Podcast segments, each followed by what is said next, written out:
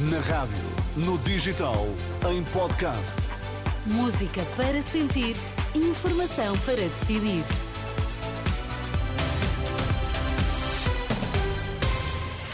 Boa noite, Pedro Cairo. Que notícias é que estão em destaque esta hora?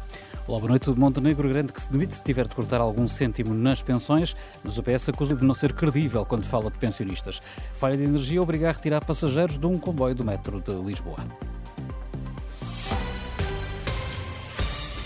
Presidente do PSD garante que, se for eleito primeiro-ministro, não vai cortar nas pensões, promessa feita numa ação de rua em Porto Alegre, quando se cruzou com um grupo de reformadas que se queixaram dos cortes feitos por Passos Coelho, que ontem entrou na campanha.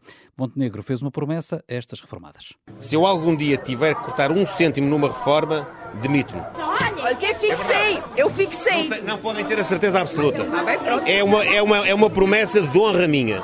Nem de propósito, numa ação de campanha na Madeira, ao início da noite, o líder socialista regressou ao tema das pensões, acusando o PSD de não ser credível quando fala de pensionistas. Eles não são credíveis. Eles falam em reconciliar-se com os mais velhos. Eles sabem bem porque é que têm de se reconciliar com os mais velhos. Porque foi exatamente a parte do povo português mais maltratado durante os seus governos. Só que os mais velhos, os idosos do nosso país, os nossos reformados, não se esquecem, nunca se esquecerão da forma como foram tratados. Mais do que a forma foram, como foram tratados, foi a forma como foram enganados. Pedro Nuno Santos, que ignorou as palavras de Passos Coelho sobre os imigrantes e defendeu um choque salarial em vez do choque fiscal da AD. Ora, umas horas antes, o líder do Chega, André Ventura, criticava precisamente os dois maiores partidos e apelava ao voto dos pensionistas. Pedro Nuno Santos e Luís Montenegro passam agora a vida a discutir o choque salarial ou o choque fiscal. O nosso choque é diferente. Nós vamos dar um choque de dignidade a este país, de forma a que não haja um pensionista na pobreza no nosso país. Não haverá um pensionista na pobreza no nosso país.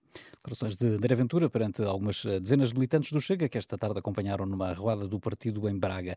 A curta distância esteve a caravana do Livre, com Rui Tavares a defender medidas para fazer face ao que designa de emergência social. O número de pessoas em situação de sem-abrigo subiu de 7.100 em 2019 para quase 11.000 em 2022 e no mesmo período também aumentou o número de pessoas em privação material severa. É o que revela um estudo da Caritas eh, Portuguesa eh, apresentado hoje, que indica que Portugal está muito longe de erradicar a pobreza. O estudo foi apresentado Universidade Católica no Porto.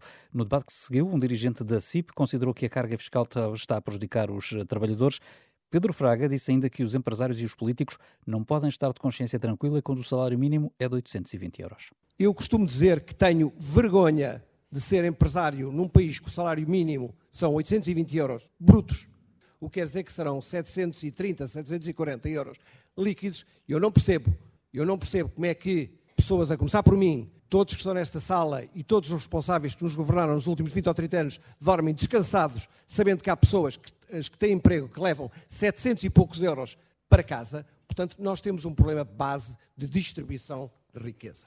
Pedro Fraga, da, Associação Industrial de Braga, defendeu ainda que o IRC não é um problema porque a esmagadora maioria das empresas, segundo ele, nem sequer paga este imposto. A linha verde do metro de Lisboa tem estado interrompida desde as 5 da tarde entre Telheiras e o, e Cais do Sodré, eh, devido a uma falha de energia no túnel de ligação à estação de Telheiras, o que obrigou à retirada dos passageiros para aquela estação através da galeria de acesso. No comunicado, o metro indica que não é possível prever a duração da interrupção, mas admite que pode ser prolongada. Contactada pela Renascença, a empresa indica que está a trabalhar para resolver a situação tão breve quanto possível, mas admite que a interrupção pode ser prolongada. Lá por fora são várias as reações, eh, depois do presidente francês ter admitido como possibilidade o envio de militares para a Ucrânia. O entusiasmo de Kiev contrasta com a posição dos aliados europeus, entre eles a Suécia, o Reino Unido, a Alemanha ou Portugal, eh, que já vieram recusar o envio de tropas eh, ocidentais. De resto, também o secretário-geral da NATO assegurou hoje que não há planos para enviar tropas da Aliança Atlântica para a Ucrânia. Quanto à Rússia, ameaçou declarar guerra à NATO, caso esta venha a interferir diretamente no conflito. Como é que pode ser interpretada a possibilidade admitida ontem por Macron?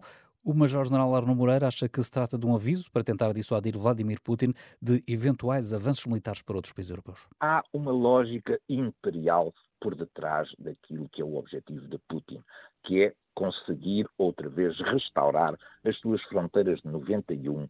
Se nós nunca esticarmos a corda, Putin irá ler isso, como leu em 2008, quando não esticámos a corda, em 2014, quando não esticámos a corda.